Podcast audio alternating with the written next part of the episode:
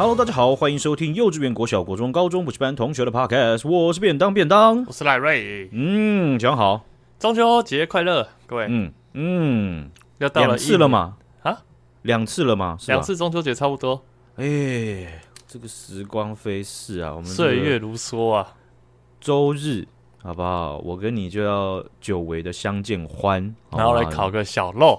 要要奔现啊！要见网友啊！怎么谈了谈了快一年的网友，终于要见面了？那没事，那没事。我还记得去年我们烤肉的时候，我们拍了那个烤炉，然后就有学姐说：“哎、欸，怎么看起来很冷清呢、啊，很寒酸呢、啊？”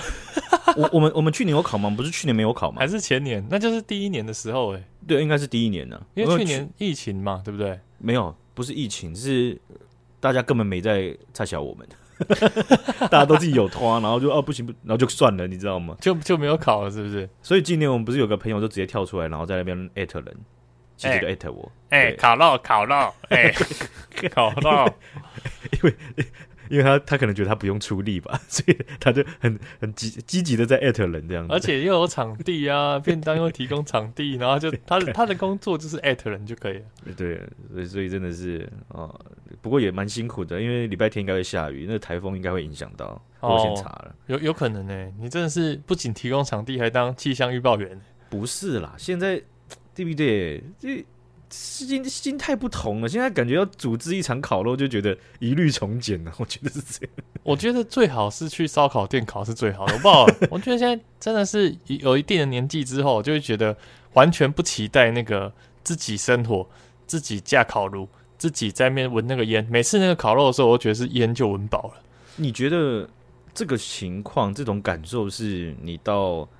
有小孩之后，你还是会这样感觉，还是说其实有小孩你就变那种废物老爸，就哎呦，呃，好好烤肉啊，然后就弄啊，然后小朋友很开心的，你会是那种？我觉得是第二种，呃，你会有你你会变成以后会变成那样就对。我觉得以后变家就是小朋友说爸，今今年要不要烤肉？唉，喝了，我来传了，先先叹一口气，然后看妈妈一眼，然后妈妈的脸色看起来是正常的。好了，我来传了。哦，这个。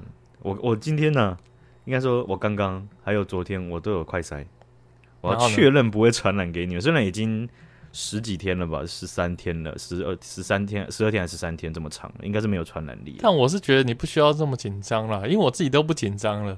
我真的很想要快筛，然后确诊，然后然后中奖，换机票。中间好像跳过一段哦，那一段是什么？怎么可以直接换机票？我我也不确定啊，反正就凑，不知道为什么可能确诊就有机票可以领了，很会呢。哎、欸，所以现在是是出险五万还是十万？不一定啊，是要看你保多少。我十万的已经到期了，我现在剩三万的。哦，三万哦，是哦。OK OK，对啊我，我自己倒是没有了解。而且我有朋友去那个美国念书，然后就想说，啊、嗯，很久没出国，如果第一次出国就去美国，应该也是蛮爽的。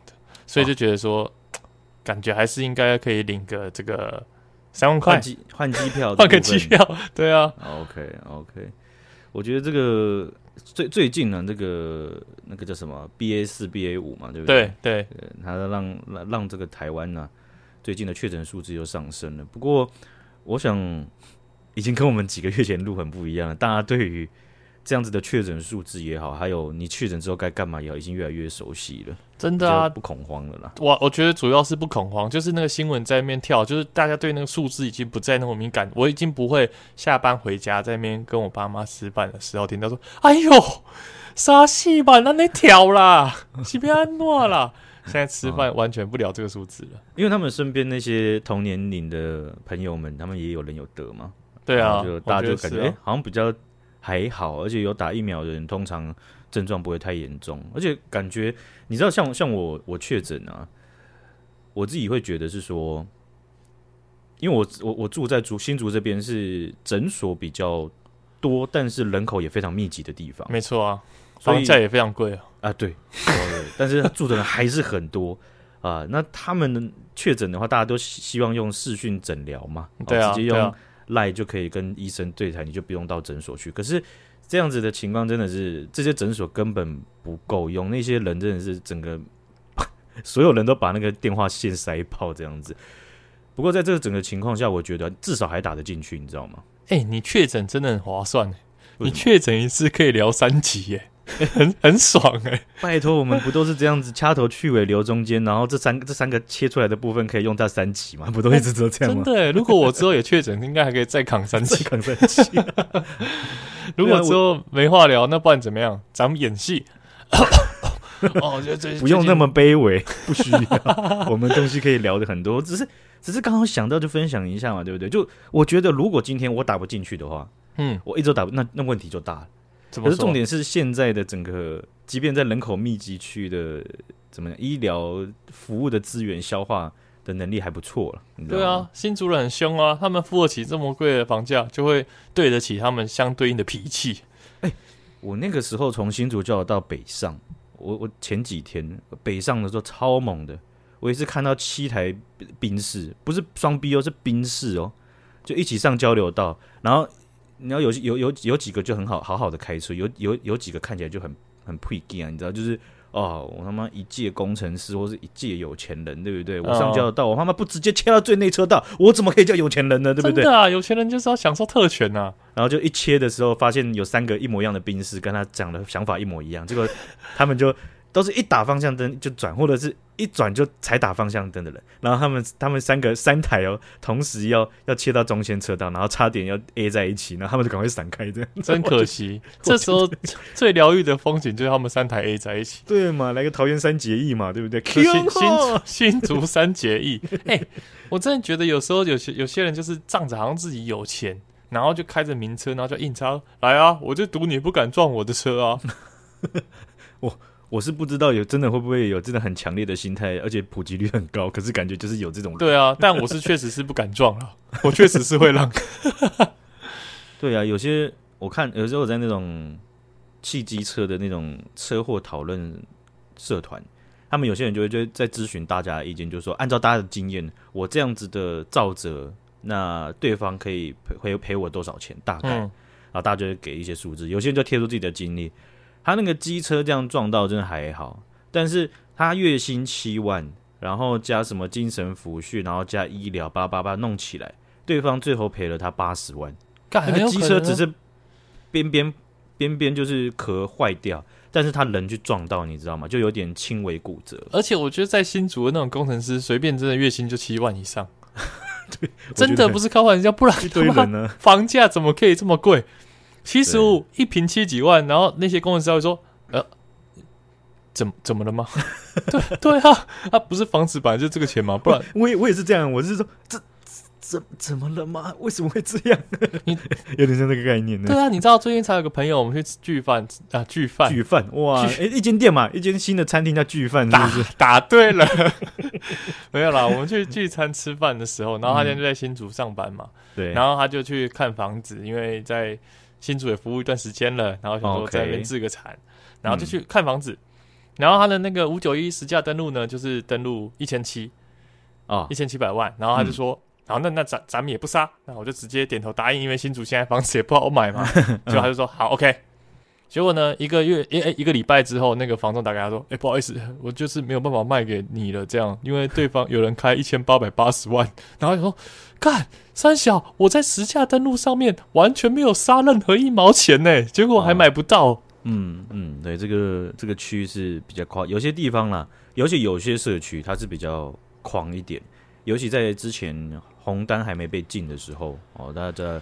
转买卖这件事情，那个时候真的也是冲起来了一波了。真的，我真的觉得很可怕，超可怕。对哦，这个不过我是觉得还好，红单后来有禁掉，虽然呃造成的伤害也也造成了一大波了。说真的，我也是这样觉得，买不起啊。没错，没错哦，这个还是希望基础交通建设能够好一点，因为你自己去看，就是你说以新竹或竹北，或者是大家在新北。或者是在桃园，都可以看到很多很多聚落，它周边围的就是工业区，或者是另外一个行政区。没错，但它其实没有距离很远，它只是交通过去不方便。那那如果能够解决掉交通过去不方便的问题，其实大家就可以去获得疏解。你？真的，那个房价也可以获得疏解，那就是因为太塞了，没办法，只好大家一起塞那个地方啊。你看，我们住住在南坎，整个芦竹周边，你看有三角，有水尾，有大竹。它其实你你要说你要说整个地狭人稠到不行，好像也没有，对不对？就是卫星聚，你往卫星聚落周边这样出去一点点，其实就有一点空了。对啊，对，没错，真的。然后有一些都是工业区啊，或什么之类，就是这个这个规划区已经重叠了啦。我也觉得。真的是这样我，我们的土地其实还是有点大的。说真的，就是没有很好的利用而已。我觉得，对啊，其实附近还有很多地方可以开发。不过我最近有看到一个嗯新闻，我觉得蛮酷的，不是新闻，嗯、就是看到一篇文章，他说、嗯、要买房子的话，你千万不能问当地人，就是当地人都会把那个房价停留在以前的时代的印象，就可能说。哎、欸，这里不要买，这里买，这里买贵。我改一讲，这里在归你景哈，这东西残残呐，都是甜呐、啊，不要买这里。结果买下去，然后过两年翻两倍，这种事情真的是屡见不鲜。哦，就是他们，他们其实给你的意见是过去的经验，不是未来的。但是你未来这里就是从化区啊，啊，你不买这里，你要买哪里？那未来就是涨价空间是最大的了。哦、嗯，所以你不是买来自己住的，你是要买来投资的。我现在还没有钱买啦，要买是先买自住嘛，没有那么屌，一开始就买投资的啦。哦，这样子是不是？对啊，刚刚说那一千七百万也绝对不是我，是我朋友啦。不要把那个东西好像默默的把锅，一直把锅甩在我身上，哎，好扯哦。对，以前，对啊，就像我们以前住的地方，那些真的是一平那样七万八万的那种十几年的房子，也都是所在多有啊。哦，对啊，没错。对啊，所以那个时候，那时候我小时候真的有想过，就说，这有些有些地段很夸张，就一个地点，然后那个价格又有国小又有国中，啊，高中又不远，哎，然后有幼稚园补习班同学，哎，都有哎，那直接收听起来我们的 podcast，我真的没有在讲这个烂梗，可是你不要把它接过去，OK OK，好好好，对啊，啊，所以像。这个最近热门时事的话题啊，这个非新闻非常自然的啊，也非常的不自然的讨论了非常多天。杨丞琳，没错，那这个是连在公司的同事都有时候会拿出来讲一下的。这个吃饭是一定要辟一下，对不对？大家一定要发表一下自己的想法的，对不对？来，学长，这也高见啊！来，高见，来让大家笑一笑，不是让大家听一听啊？不行啊，你要先播报这个完整的新闻啊，不然我现在 我觉得这个。我觉得应该大家都知道，但我觉得还是有少部分的学长姐不知道。你可以快速的、简单扼要的让大家了解一下这个新闻是怎样吗？OK，好，就是这个艺人啊，杨丞琳，他在中国的一档电视节目当中啊，啊，他就跟几个文人呢，啊，说中国的文人啊，大家在啊，就是吃饭，然后在交流。这个节目的内容那一个片段就是这样子，啊，大家就聊聊天、嗯、啊，就分享一下自己对于文化的看法，或者自己。呃，背景来说啊、呃，对于这个这个自己对文化的渴望会是什么？有点像这样的概念。那杨丞琳他就在节目当中跟别人对话的时候讲到，就说，因为他小时候啊、呃，这个比比较比较比较穷一点，经济条件不是那么的好，对，然后也没读什么书啊、呃，出道的早啊，所以呃，自己自己就会对这个东西很渴望。那他有他就讲到，就说啊，呃，以前在那边吃海鲜是一件奢侈的事啊，在那。这样，可是哎，我我先讲，大家不要只听我讲，因为我没有把逐字稿都全部念出来，而且逐字稿之外还有它原本的语调哦，所以建议大家去听一下原本的那个影片。而且片当只是截录片段而已，就是如果真的想了解事情的始末，可以看，想要可以看更长的影片呢、啊。对啊，你你自己看看完之后的想法是什么？哎，我自己看完，我是觉得他。嗯他自己发表他自己的看法，是是还好，因为有可能对他来说海鲜真的很贵哦。因为其实我印象中啦，我小时候真的是根本就没吃过螃蟹，很少，哦、超级少，因为螃蟹真的很贵。OK，对，螃蟹其实真的是以以以以肉或者以菜来讲的话，真的是比比虾子少非常非常多。没错，我我我我我怎么吃到什么口水就我我我我我我。开始瑟瑟发抖，开始不好的回忆回忆。我我没有瑟瑟发抖，我只是想说，就是那个海鲜呐、啊，如果我觉得他脑中，如果他想象的是那种螃蟹、龙虾那种，哦，或者是虾子，我觉得甚至是虾子好了。对于一个没有非常富裕的小朋友来说，嗯，的家庭来说，我觉得确实是一个负担，也可能对他们来说真的是奢侈。嗯，对啊，所以我觉得好像没有必要骂成那么凶啦。我自己是这样觉得啊。你那你说骂的那么凶，是你听到哪些骂？就是力道，大家都在讪笑啊。啊，怎么什么贵？哪里贵？啊，那些鱼不是鱼哦，什么的。是就所以这是两派看法嘛。如果他那种内心中想象的海鲜是鱼的那一种，那我就觉得说可能真的没这么奢侈。但如果是那种甲壳类那种，即便现在我们已经出社会，我还是觉得螃蟹不可能天天吃嘛，还是有点贵嘛，对不对？OK，OK，哦，所以你的意思是说，像是他他他当下那个情景下，他回复或是被剪辑出来的那个表达方式，海鲜它的定义，当下的定义可能跟我们想的不太一样。哦，我觉得是啊，因为后续不是就很多人会一直挖他最近在吃海鲜的片段出来酸他吗？啊、你说他奢侈小姐，对啊，类似吃螃蟹之啊、哦、各种的照片呢，对对，我有看到那一些。对，啊、对，我觉得真的真的真的其实有可能呢、啊。说真的，就是说这个事件里面，我觉得包含了他自己可以个人表态的地方，然后也包含了，因为因为其实台湾对这件事情反应蛮大的，很大，大超大的。那大的原因。当然是也是没有其他新闻有被端出来抗衡啊，啊，就一路烧了很多天。最近没有比较多大的新闻，没错。而且而且其实有大的新闻，但是但是看起来就是没有要炒那个大的新闻，你懂我意思吗？嗯，所以所以这这样子的这个呃，乐色时间的这种这种主题，哎，非常就适合大家一起来来来转移，来发表自己的高见。来，你有你的高见，我有的高见。来，下一位参赛者编号二十万零一号，这样 对，没错。嗯，我觉得里面它包含到他自己可以表现的东西，就很像他啊、呃，他我我是看了这个新闻，然后去查了一下才知道，就是说他其实蛮长期是因为他父亲的关系，所以他会认为自己是广东人。OK 啊，就他的不管祖籍啊，或者是他爸爸自己认为是广东人，啊，自己自己主呃应该说主张是广东人，那我觉得这这也没问题嘛。没错、啊，所以跟我们聊很很久以前聊到那个各种台湾的。台湾籍的艺人，然后到中国去，直接被封杀，或者是被打说“今日”啊，精神日本人，或者是你是台独这样子的一大堆的案例，对不对？嗯嗯，嗯，即便是很统的那种艺人，也会被开刀的。所以在这个情况下，我会我们当时都会觉得是说，哎，这个东西你自己自己认为自己是哪里人，那完全没问题啊。但里面比较会敏感的东西，就是台湾整个社会的所有人都被包裹进去了，对，都被包在一起了。对对，像是所有台湾人都应该回祖国看一看，嗯、那这种就是非常令人生气。祖国看一看，我看过了，我帮大家确认过了，就、嗯、就那样了，好不好？对、啊就是，就是就是就是，我也帮大家看过了，欸、好不好？你知道我最近最近都在跟，因为那个谁，哇，那个是谁？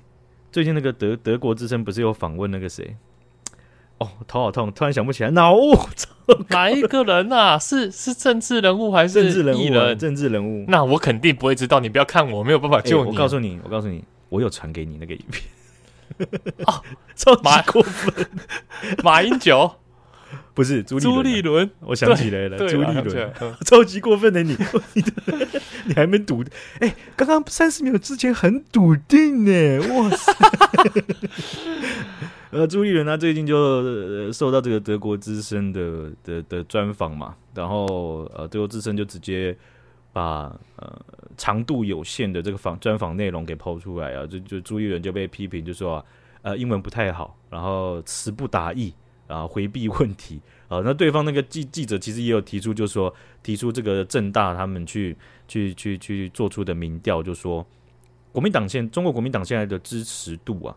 已经跌到十五趴以下了，呃，那那针对这件事情，朱立伦呢？朱立伦直接打断他嘛，就讲就说，Don't give us, don't don't give us any wrong information from the pool，就是说你不要从那个民调里面给我们任何错误的资讯和理解。是，然后那记者就很很傻眼，他都讲说，可是这个是可被信信任度非常高的正大民调。OK，这不是哪一个民间组织的，的，嗯嗯，因为正大以前他们在他们在这个这个呃，应该说他们制作民调的系统里面，他们也会请学生去去去去执行啊。所以我想在正大的有读过，就是在正在读就读过的学生，应该有一些人都有听闻过，或甚至真有参与过这件事情。嗯嗯嗯，对啊，然后那等于是说，这整个专访里面，嗯，就是这是非常离奇。然后最后朱立伦就讲说。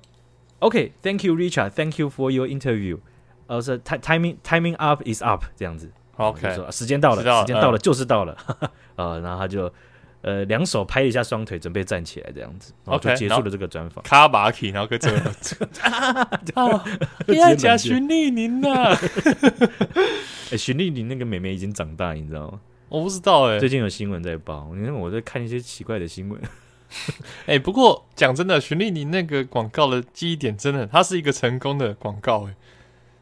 啊，对耶，我觉得，我觉得那个真的是因为，因为他真的是还有点耸动啊。以小朋友来看的话，真的，而且我觉得就是现在的，除了那种什么沙龙巴斯、嗯、普拿疼这种比较常吃的药以外，嗯、哪一种药的名称你记得起来啊？我觉得就只有循利宁而已，很扯哎。哎，真的，可是哎，对耶，循利宁真的是，应该是说我们应该都记得一些药名。只是要主动能够就想起来的，就是他了。而且循利宁还被人家拿来酸了呢。我不知道之前前面几集有没有讲过，嗯、就是我有个朋友在成大念啊，不要说哪个学校，在加拿大念书的时候，然后他们就有个教授说：“ 啊，你这个论文写这么烂，你要不去吃循利宁啊？你是不是智商不够啊？”就类似这种。好凶啊！对啊，所以你看这个药的已经深植人心了，连论文写不好都可以吃。我觉得他的这个广告。整体来讲，不是到让人太反感，嗯，我也觉得，就是，就是除了有点有趣，小孩子哭的那一段，我觉得我我我没办法。你知道最近真的是有一些广告，它广告里面就有哭声，嗯，然后这个情况我发现最严重的是在 Google 的那个投放平台，我有一次就被一个广告炸到，那个就是一个游戏的，然后游戏就很智障，它就是啊、呃，就是应该是是应该应该是欧美游戏。啊、哦，然后就一呃一个一对夫妻，然后他们去做产检，然后结果男的就看到那个护士很漂亮，然后就要跟他搭讪，就就被老婆看到，然后后来哎下一幕老婆就带着刚出生的抱着刚出生的小孩，然后自己去住一个超破超残破的房屋里面，然后就等于是离婚的感觉。对，然后你开始就要帮他点用用上正确的东西去修窗户，然后用上正确的东西去那个打开火炉这样子。对，然后。结果他最后会故意做失败，然后让你很生气。你说我想要玩这个东西，他怎么会这么笨？他他在做失败之后，那小孩一直哭啊，一直哭的时候，你知道吗？我就在等最后的十五秒，然后他就一直哭，一直哭，一直哭，这样很烦躁哎。然后就十五秒过了，你想说可以按叉叉，对不对？没有，还要再五秒，那个叉叉才会跑出来给你按。我快气死，你知道吗？好、哦，小孩一直哭哎。哎、欸，可是我刚刚想到你说游戏的时候，我以为是另外一个，有一个就是那种会用。很低频或者很高频的声音的那种广告，我觉得很烦躁。我说的是一个中国首尔的广告，就是你看东西看一看，然后看，然后广告突然跳出来，然后就一个女生跳出来，我要教你彻底磨杀。哦、然后你你在说，一声音也大，然后音调也高，对，声音又大，然后音调高，然后可能你已经在睡前了，然后再看一些。比较舒服的影片，就是那种轻乐或者是那种别人讲故事的那种类型的，然后就彻底抹杀，就觉得很不爽。你们怎么觉得很像是我们 Podcast 里面会出现的情况、啊？你说我的声音团爆出来吗？我我们两个都会有，真的，搞不好别人是睡前在听，然后突然就一个声音团高亢起来。那个影片，那些影片真的是，他他最反感，我最反感的真的是他们会出现在为您推荐的部分。哦，真的，他一推荐，然后他会自动播放，然后就是就是什么画面中这个男人叫大强。哦，你你是说想知道大强？你是说那种讲解那个 电影讲解、电影讲解那个？对呀、啊，什么老黑这种的，超不尊重的讲老黑，超不爽的。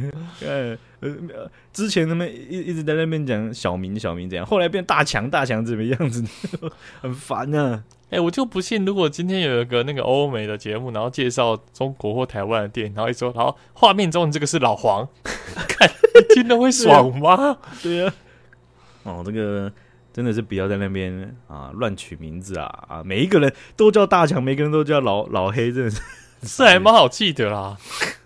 是是你的结论不应该摆在这边吗？哦，是是是是，会 出事啊！把自己卷进风波里面啊！对，所以刚刚讲到这个德国之声的专访朱立伦啊，然后我们我跟朋友就无聊回去翻一下以前那个洪秀柱啊、周锡伟啊、张善政他们受到专访，那里 洪秀柱里面就像是刚刚刚刚你讲的这种口吻，好，那个记者就问他，就说：“哎，可是你说台湾人？”会想统一，可是有八百一十七万票投给蔡英文，然后就是那就是八百一十七万不用脑筋的人。干，太深，你不要把我们包裹进去啊！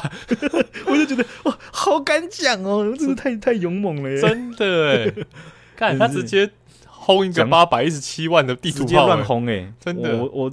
真的是，不管你是要轰五百、五百、五百五十几万，还是八百多万，我都我都不知道有什么方法可以这样乱轰，你知道吗？真的很，因为他就直接讲说不用脑筋的人，他就说那你们应该都过去呃大陆那边看一看，这样。哎、欸，这句话他就完全的重新浮现了。然后记者就问他，就说那你有看过新疆的集中营吗？应该应该说洪秀柱就说你看过你你看过集中营吗？你看过新疆的集中营吗？对对，这一集在那个你有看过在教育营吗？对，我们介绍教育营那一集有讲嘛，对不对？哦，对，嗯，然后记者就回答就说：“那您有看过吗？” 啊，我今年就要去看，所以我之前有报道嘛，他真的有去看，对对对，然后走马看花之后，然后就说：“哎，这一切这个中国的政策做的还不错。”那当然要包装给你看呀，那这个是厉害了哈。对，所以你看，我真的一直在收敛回去，我们一直插出去，我一直在收敛回来。好，你看，我们就把德国自己拉回到杨丞琳的部分。好，对，口爱教主，他他他刚刚讲到，她的老公好像也是广东人，哎、欸，好像是不是广东人？好，中国人是中国人，对，是中国人。总 总之，他因为他爸爸的身的的背景，然后跟她老公的这个背景呢，她蛮强调自己是自己是广东人。嗯嗯，那我觉得这一点就没有问题。你你自己爱主张什么，就就主张什么。就很像有一些。呃，外籍来到台湾的，或者是他已经拿到永久居留，或者是说他已经移民到台湾的人，他们也会说自己是台湾人。对啊，这样没什么好生气的吧？对，然后只是啊，这个台湾的社会敏感神经，我觉得这个惯性是非常好理解的，因为过去太多人就把我们一起包裹进去了嘛。对对没错，没错。好比方说罗志祥的。大家都是中国人，不要分那么细。哎、欸、哎、欸，不是、欸，你我不是啊，你，不要把大家带进去嘛，对不对？对对，对，你要表态你自己一个人表态，我们就真的没话讲。真的，你把把大家包裹进去就不好嘛，对不对啊？所以我觉得杨丞琳她基本上在自己自己表态的这一块，我觉得那那一个东西就是他讲到，就说。基本上在那，就是就是在在那边吃海鲜是奢侈的，在就是在那他在讲这一段话的时候，不知道是因为哦节目剪辑出来，或是他等等等的，会让台湾的社会觉得说你好像讲的很模糊，你讲的海鲜是什么我们也不知道，对对。然后你说的那时或在那是什么意思？然后海鲜跟我们就反正整整个名词全部都不太不太确定的情况下，大家反弹，我觉得这个还是还蛮能理解的，嗯嗯，对那。也有也有人会讲说，那他他他按照他这样子的片段去讲的，也没什么好批评的吧？就是一个有可能是节目的问题呀、啊。然后就有人就就就在推断推往后再推一层继续讨论，就是说其实参加那样的节目，或者是说他在字幕上，或者是在在整个成品上，他就叫你中国台湾了，哦等等这些东西，你你你你你你你经你经纪公司或是艺人，你不不太可能就说哎，那、啊、我就参加一个，那那我怎么知道呢？对不对？我我能做什么呢？对不对？是啊，这是很荒唐的事情。我也觉得是这样。哦，那还还更不要 忘了，应该我觉得应该是说他之前在国际纷争上，他他也是其中一个艺人，就贴出来就说世界上只有一个中国的，嗯的艺人，嗯、所以这些东西我们大家不太可能记得所有人的这个所作所为了。不过我想，呃，大家各个记各自记得一点，基本上凑起来就还蛮完整的。是，所以对啊，台湾社会会有这样的反应，我觉得。我觉得也是蛮好的，因为蛮多人最近都在讨论那几种鱼的差别，还有同科不同属的，还有同属不同种的，唤起大家对鱼的 那种全面普查、全面调查。对啊，因为以前你看猪肺，在台湾以前有一大段时间是不吃的，直接丢掉的。嗯，对，然后又有一段时间是有在吃的，真的、哦、有不吃过猪肺哦？因为因为猪猪肺在有一段时间其实就是便宜，或者它不好料理。料理料料理来讲的话，就是它怎么样料理，就主要料理手法都不太好吃，所以大家都不太买。啊、对我搞错了啦，我刚以为是猪肝呐，猪肺我好像真的没吃过哎。啊，你看啊，那个真的是啊，对不对？就不是那个是，我后来我大概到高中的时候，然后才正式吃过完整的猪肺料理。以前可能吃过，就是真正强调自己是猪肺料理，我就吃了一次，我就觉得很好吃。它是用什么方式料理啊？其实跟台菜的手法真的很像。但是它本身其实没有什么味道，也没有什么很好的口感，不像是猪肝呐、啊，或者它其其他的部位，就是非常有特色，然后、香味或者是嚼劲，或者是或者是它可能很可以吸收很大量的汤汁，啊，让你觉得吃起来很好。但是猪肺它就比较中规中矩，有点尴尬。嗯，所以以前好人好像也似乎不太喜欢料理，所以它都是一个便宜甚至被丢掉的东西。哦，是这样。猪饭可能会直接给你了，你就不跟他买东西，然后他就直接给你。你要你要的话，这样子。哦，OK OK。那基本上今年烤肉来烤，我看猪肺，不行，我感觉很奇怪。对，那个东西有兴趣的话，大家有遇到的话，赶快点起来看看，好不好？呃，对了哈，这个杨丞琳的这个呃，在我们节目的这个。被被封杀的艺人来说，这些我们东西的探讨啊，应应该大家都不算陌生了哈。没错，没错。对，好，那我们来看一下哈，之前我们新闻有报道过，这个中国驻法大使卢沙野啊，公然的表示说，统一之后要把台湾人再教育啊。哦，那这个说法啊，其实在国际媒体上也延烧了到现在啊，还有一些在讨论哦。那因为呃，基本上这个问题除了在法国媒体继续追踪。中国官方的反应之外，在澳洲哦，我们之前也有讲到哦，这个这个他们基本上战斗力最高的大使，在澳洲的大使呢，针对这件事情也有去说到哈，其实他并不认为在教育有什么太大的问题。真的哦，中国外管呢，他们就修正了说法，他们强调哦，这个修他们说法要被确立。哈，这个是大家要注意一下。我们现在统一说就是这样，而且它是对外讲啊，大家不要再乱猜了。我们的解释名词“海鲜”就是什么意思啊？就是对应百分之八十的海产，百分之二十的便宜海产这样子啊，就是让大家清清楚楚的知道他们的意思。是，那这个驻澳洲的中国大使啊，他叫肖谦哦，这个战斗力非常高的。他在前几天呢，在这个这个澳洲的电视专访的时候呢，他就表示说，台湾人要受到的中国教育啊。是普遍中国人要受到的教育，并并不需要再教育哦。你看他巧妙的避开，就说 啊，不用再教育这件事情。嗯嗯嗯嗯，对啊。那但是他说，分离的那些台独分子必须要受到惩戒啊。那大家觉得，哎，那你什么意思？这换汤不换药吗？啊，因为萧谦他都讲啊，台湾人民有义务学习有关中国的事物，而且这个东西它不是强制的，但是它是有义务的。啊，这个是义务问题，不是强迫问题。学长来当兵这件事情，义务和强制这两个字都有出现，你怎么看？我觉得是强制，同时也是义务啦。但是我会把强制摆在前面。我觉得义务其实在他的这个义义务这这个这个字这个词是中性的了。嗯，但是在讲的这个脉络里面，他好像把义务升华的比强迫更更前面，更更，更高一层。为什么？因为这个义务，他意思就是说这个义务。是强迫加上你有这个责任啊，你就是有这个责任啊，所以你必须被强迫这样。只是我不讲强迫，我讲义务。我觉得这个义务很烦啊，这个字很烦。然后另外还有很烦就是，为什么有不同的想法的人要被惩戒啊？惩戒也是啊，就惩戒就代表要被惩罚嘛。对他，他讲的东西很单纯，他就是说他们这么做是为了要恫吓少数。顽固追求台湾独立的分离主义分子，要面对的不是再教育，而是依照中国的法律法律去惩罚。OK，了解。对，所以所以这个是一个他们主流一直在讲的这些关键字和形容词，他们是直接中翻英，而且一直强调这些字。好比说少数，请问多少数？嗯嗯嗯。对，所以所以那个电视节目的主持人，或者是在访问在德国之音在访问朱立伦时候就讲了，其实。追求独立就是急需追求独立和某种程度上想追求独立的人，他们占台湾不到十几趴。那你怎么会说其他想维持现状跟想追求台湾独立的人，他们是占少数呢？你的数理的的概念好像有点问题。这样没错，数据呢？但是中国他们的外交系统在国际媒体上，或者是他们的官方在讲这些字眼上面的时候，其实真的会有一种滴水穿石。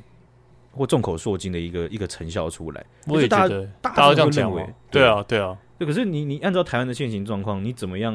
你你你你按照按照维持现状或按照台湾独立这些这些分界去划线，其实占的人数都非常大量，没错，对，对。而且照中国的讲法，对不对？你只要不是认为台湾或者是各种形式上是属于中华人民共和国的，你就是台独啊！哪怕你是中华民国派还是中华民国统派，那你都是台独啊！对不对？你都是会被、嗯、会被处理的人嘛，对不对？哈，对，对，所以他们这样子的这个这个修正说法，中国外管的这个更新说法呢，它好像 release notes 发出来之后，跟上一版完全就是一模一样。对啊，差在哪里呀、啊？对哦，所以这个东西真的，澳洲媒体啊，哦，也也因为这个肖谦呢，他其实之前有参加过一个呃，这个这个媒体的参会哦，就记者参会，他在席中他也发表了一些一些他的他的讲法啊，他的想法。啊，那但是有一些记者就有站起来就问他，哦，就就是他们呢其实真蛮针锋相对的，啊，那这一场的这个这个辩驳啦，哦，或者是辩论啊，肖谦的名声就在中国啊上升的非常快啊，因为他战斗力真的强，但这个战斗力强其实作为一个中国外交官强，哦，他未必能讲出道理，但是他能够把你的问题答得死死，或者在你提出的问题当中，他去挑你毛病。哦，辩论大师。对，其实按照你看，中国他们在国际上，或者他们在很多世界上论述，其实很有问题的，或者逻辑是跳跃的，兜不起来的。嗯嗯。嗯嗯，但是能够有一个人去把这些猪肺或者是鸡骨头，把它再煮成一道料理，那还蛮蛮战斗力，真的蛮强。没错，没错。啊，这个所以所以这个肖谦呢，他们最他最近的名声是是一直在往上升，中国一直在往上升的哈，但是。我觉得他就是一个很好的一个案例，可以去让大家看到说，哦，按照中国现在一等一的战力，他们的讲法会是怎么样子？嗯嗯嗯嗯。对，不过你也可以看到澳洲或法国的媒体，他们越来越搞清楚状况，而且他即便他们战斗力强。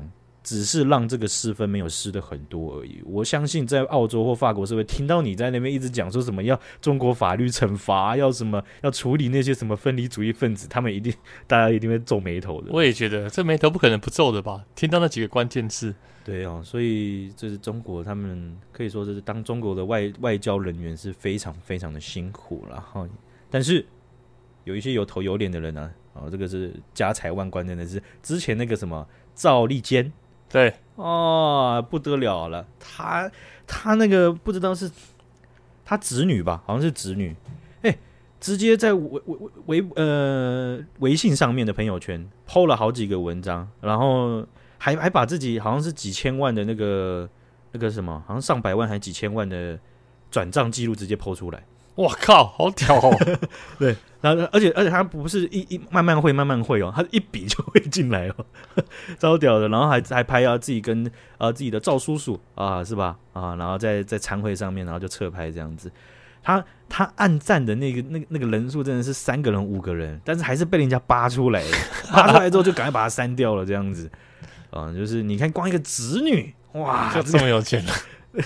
这个真的是呃，鸡犬升天，在台湾的鸡犬升天，真的真的只是只是上升到两层楼而已，好不好？那个在中国是直接到外太空的感觉啊，凤毛麟角啊！台湾的鸡犬升天，没错啊。最近呢，在美国的科罗拉多州呢，哎，徐阳，你有听过 Mid Journey 吗？我先问你，Mid Journey，Mid Journey，Mid Mid Journey，哦，Mid Journey 啊，说的对。没有了，没听过，没听过，是不是哈？这个 Mid Journey 它是一个用指令去转绘图、绘绘画合成图的一个人工智慧神经网络模型啊。简单讲，它就是我们我们俗称的 AI 帮你画图。那你要画图之前，你要做的事情就是你输入几个英文的指令给他，告诉他关键字是什么，他就会帮你画出那张图。是啊、哦，那哎，那好，我这个有，我之前有在 IG 上面看过，有朋友 po 过这个。只是那时候我不知道他用的那个软体是哪一个。其实现在这样的神经网络模型有好几个，嗯嗯嗯。但是其实其中一个最大宗的就是 Mid Journey。是、啊。那我今天要讲的这个新闻呢，是在美国科罗拉多州呢，啊，他们有一个博览会博览绘画比赛啊，让让他们有这个 AI 的事情就爆发出来。在这个大会里面，有一个人叫做 Jason Allen 啊，艾伦。艾伦这位男子啊，他就发现说：“哎，没有多久之前，他用的那个 Mid Journey 呢，非常的引人入胜啊。因为你只要丢几个单字啊，你几个词给他，这个 AI 就会按照你的词去吐出一张合成的图片啊。那这个东西啊，就深深的让艾伦非常着迷，然后他就疯狂的练习，疯狂的学习。而且他这个图啊，就是他，我觉得可以让那么多人疯狂爱上、疯狂想要学习，原因就是他的图真的是好看、很漂亮的。对，他其实就是你，你也可以有人是这么形容他的，他就是站在巨人的肩膀上，因为这个 AI 他所获得的来源、获得的灵感，或是获得的算法，都是人类现今提供给他的。嗯嗯嗯嗯，啊，只是他去做出很仿人类的一个这种这种合成的动作，是是，对，而且你在有些神经网络模型，你不一定要凭空出现哦。就是说，你不一定只能下给他关键字，你可以给他一张图片，然后再给他关键字，要他去改这张图。哦、呃，所以变的是，你有一张图，你想要把它改变的话，你真的可以去去去去做到很很意想不到的一些变化了。哎、欸，还是我们直接把我们的这个头贴，这个 Midjourney 的这个头贴放到那个。我刚才讲什么？我说我们把我应该说我们把我们 Podcast 这个封面照片放到 Midjourney 里面，然后再输入一些字。你们喝水的时候不要放空，好不好？喝水就喝水，喝水要战战兢兢的，赶快回来，不要那边喝水，嗯，舒服。然后回来的时候慢半拍，怎么搞嘛？就像我有在 Teams 传给你这张图片，你现在看一下。好好好，这个这个很厉害，我觉得。其实其实我刚刚会忘忘记，就是因为他突然跳出一个讯息，所以我才恍神看了一下。那那那那他那个也是在我们节目的范畴里面嘛，对不对？好看呢、欸，超漂亮的、欸。所以我这这张图其实他这个 Alan 啊、呃，这个艾伦，他没有去讲说他用什么指令，因为那个是他自己去去去去下的指令哦，下的关键字。你下完关键字之后，其实还有一些参数权重你要去调，嗯嗯哦。但是这个 Midjourney 或者是大部分的神经网络模型，它给你调的参数是有限的，对、哦，所以他他这样子一张图，他可能会尝试几十次甚至上百次。才能够出现他想满意的结果哦，对，所以你看，像这张图片，这张图片，他的自己把这张图片画出来，引号画 画出来的这个之后呢，他把它命名为空间剧院。哦，那他认为这个东西是他在疯狂练习之后，他觉得这是一个受到魔鬼般的启发。他想要创造出这样子的，他就有点先射箭的话，他想要创造出这样的画面，而且这个是他最接近他自己理解中的画面，超美的欸。对，所以这一张图片，你看，像我自己看，我就觉得哇，这个可能下下的指令就是有女王、古代宫殿、黑洞、观望、平行时空。或城市之类的一些关键字，你知道吗？嗯嗯，嗯对，所以他就一直尝试去下不同关键字，然后去去让他去修改，然后让他去做出来这样合成图片这样子。对对对，那这样子的图片呢，他就拿去参展啊，然后这个没想到一个不小心得第一，他就得了首奖，感觉就是啊，这真的很漂亮啊。对，那他就获得奖金三百美元。啊，那就是差不多就是多少钱？九千九千块啊，快一万块。嗯，啊，那这个这个这个赛事的成绩他不是到很高，但是啊，他拿到了这样子的这个首奖之后呢，他艾伦呢事后兴冲冲的呢就把这个结果发到他自己的 Twitter 上面啊，那得到了回响，很多的人呢就在骂他，就说啊，这代表艺术的死亡啊。嗯哦，那很多的人类画家就很不爽啊，说这就是欺骗。那有些评审觉得觉得是说，这个这个东西他们一开始真的没有注意到，而且我我刚刚一开始以为他去比的比赛是那种 AI 画作的比赛，原来是去跟真人 PK 哦。哎，对，但是他自己会觉得是说，他他没有错，因为第一个这个奖项就是数位艺术啊。哦，OK，就你不是用手绘的，你是用各种各种软体、各种方式去去各种数位形式去制制作的艺术。第二个。他在交作品的时候，他就已经署名了 Jason M. Allen via Midjourney。哦，还有写对，但是有些朋友他不知道 Midjourney 是什么，因为觉得他很酷，就是 Yeah，now，I'm saying 这是我的座右铭，我要把它附上 via Midjourney，然后 saying 这样看，但这样听起来好像真的确实也没错。哎，对，然后就哎，虽然就是这个造成了大家呃，应该是说非常热烈的讨论呢。啊、有一派人呢看起来了，在风向上面啊，一派人觉得他。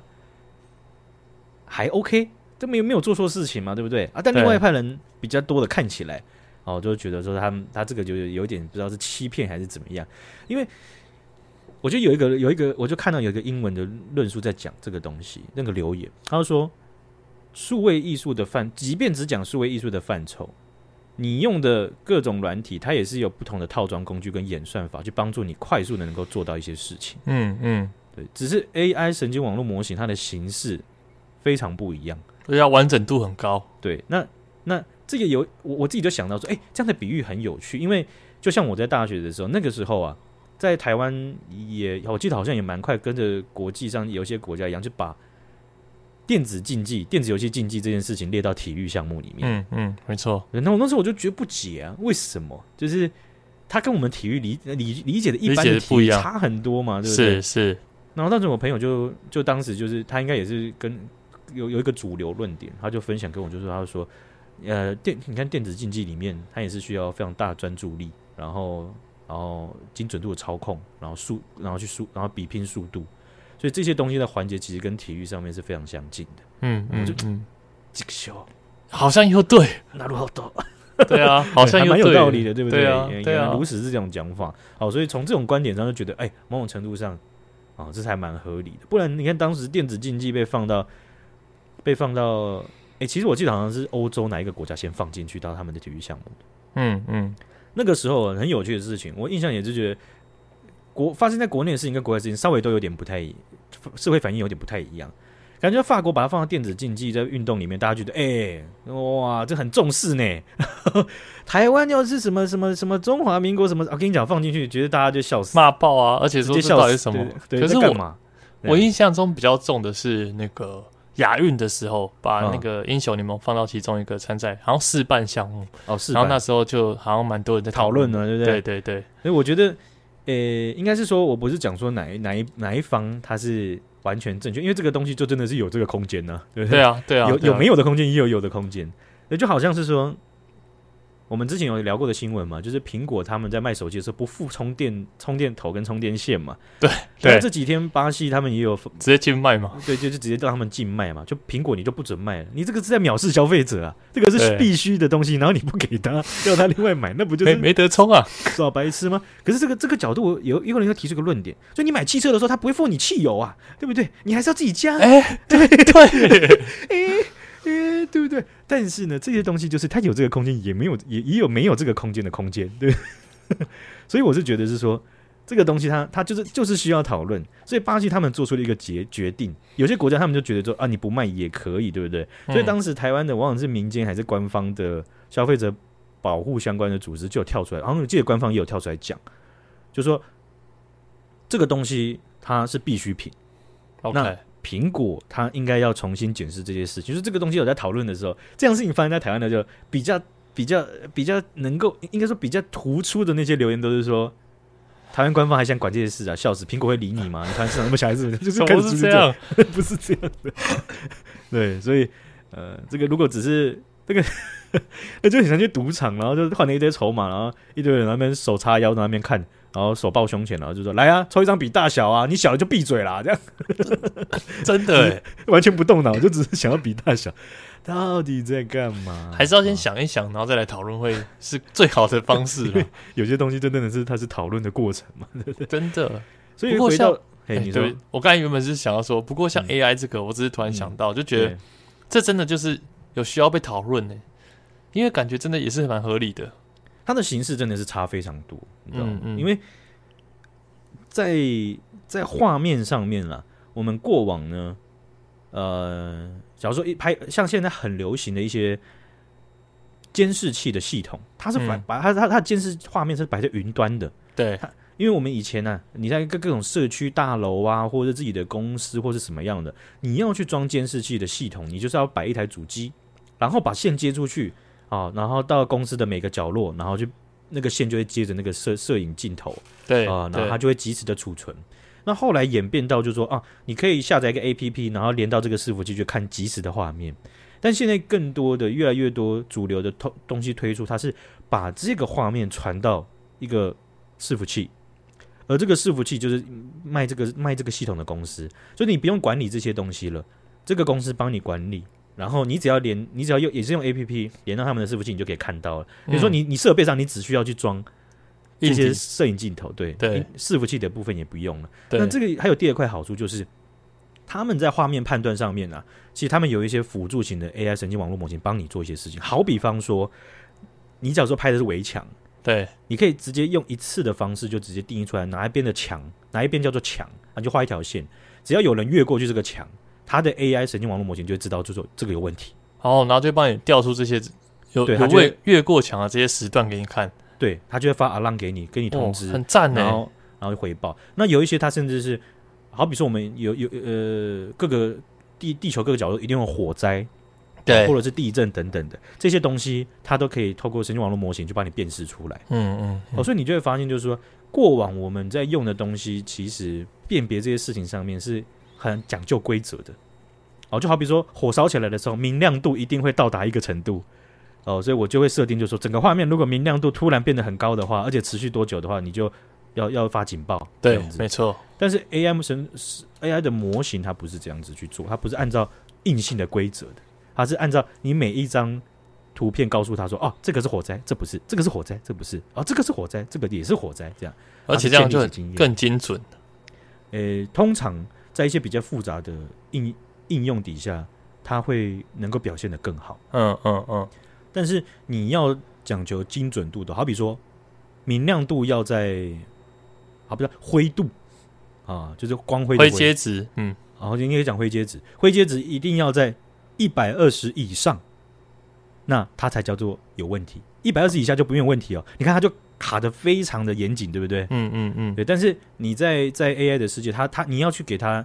给它经验的时候，你不是这样告诉它的，你是跟他讲哪些是好的，哪些是坏的，哪些是你觉得是超过，哪些你是觉得没有超过，慢慢的就给它这些东西建立起来的。对对，那准不准确就是各有千秋啦啊、哦，所以你就可以看到，就是说啊，其实这些神经网络它未必懂它自己在做什么、啊，嗯，他只是按照你给他的东西的经验，所以有些人就说这是这个是欺骗吗？呃，好像也不一定是真的问题吧，因为。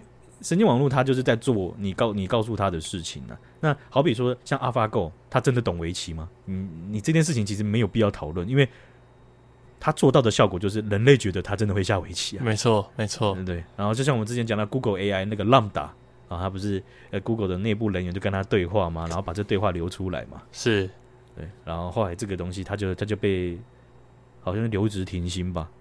对哈，然后后续也也也不知道怎么样了。但是 Lambda 它有真的有意识吗？哦，这个命题啊，比较像人类会探讨的。但是应该可以讲说，它的效果，它呈现出来就让人类觉得它已经有真的有意识。是啊，对哦，所以这个这个命题上是还蛮有趣的啦。哦，好，那今天就分享到这边呢，谢谢各位学长姐，谢谢学长，大拜拜，谢谢大家，大家再见。